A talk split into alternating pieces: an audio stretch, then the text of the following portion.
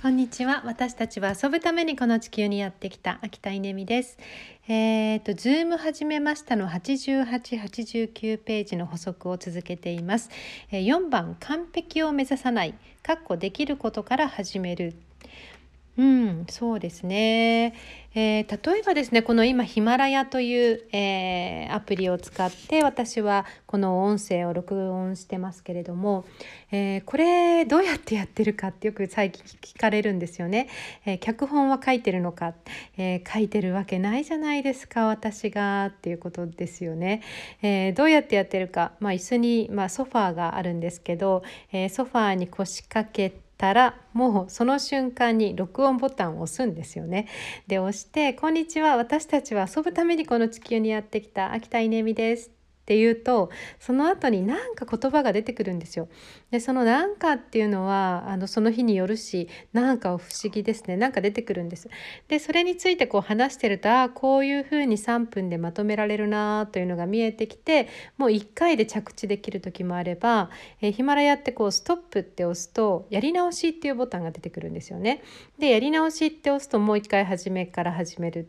えー、多い時にはま56回録音し直す時もはありますけどだいたい平均123回ぐらいまでには、えー、もういいやと思って 公開っていうボタンを押してしまうと、えー、今皆さんが聞いているように全世界に公開されてしまうっていうことが起こるわけですよ。でこうやって今テクノロジーというかアプリそのものが、えー、やり直しが効くアプリになってるわけですね。えー、まあ、とりあえずやってみなと。でうまくいかなかったらやり直せばいいんだよっていうこう失敗を許容する、えー、まあ、そういう社会にあのなりつつあるなっているので、え私みたいな性格の人にはもうぴったりなんですけれども、えこの完璧になってから話そうとするとまあつまらなくなるっていう話をさちょっとしておきたいんですがこれは他でもない、えー、笑福亭鶴瓶さんがおっしゃってました。えーと、話には旬っていうものがあって、まあ、ネタにはこう旬なネタっていうものがあると。でつまりあの一晩も置くと古くなっちゃうで一番面白いのは、えー、さっき楽屋でっていう話が一番面白い、ね、彼らがこうテレビ番組出てきた時にさっき楽屋でこんなことあってっていう話が何よりも面白いっていう、えー、そういうことをおっしゃってましたけど、えー、まあ、素人の世界でもそうだと思うんですよね。今日の朝さ聞いてよみたいな話がやっぱり面白いんですよね。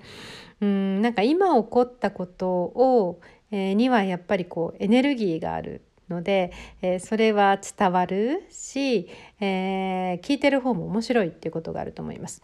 なので準備をすればするほどネタは面白くなくなっていってしまう。で、えー、つまらなくなっちゃうんですよね。うん、だから、えーと、準備は、えー、まあどれぐらいかなうんまあ1割2割3割3割できたら GO っていうことで、えー、と準備しすぎないっていうのもオンライン自宅企業ん？間違えた自宅でオンライン企業の、コツだと思います。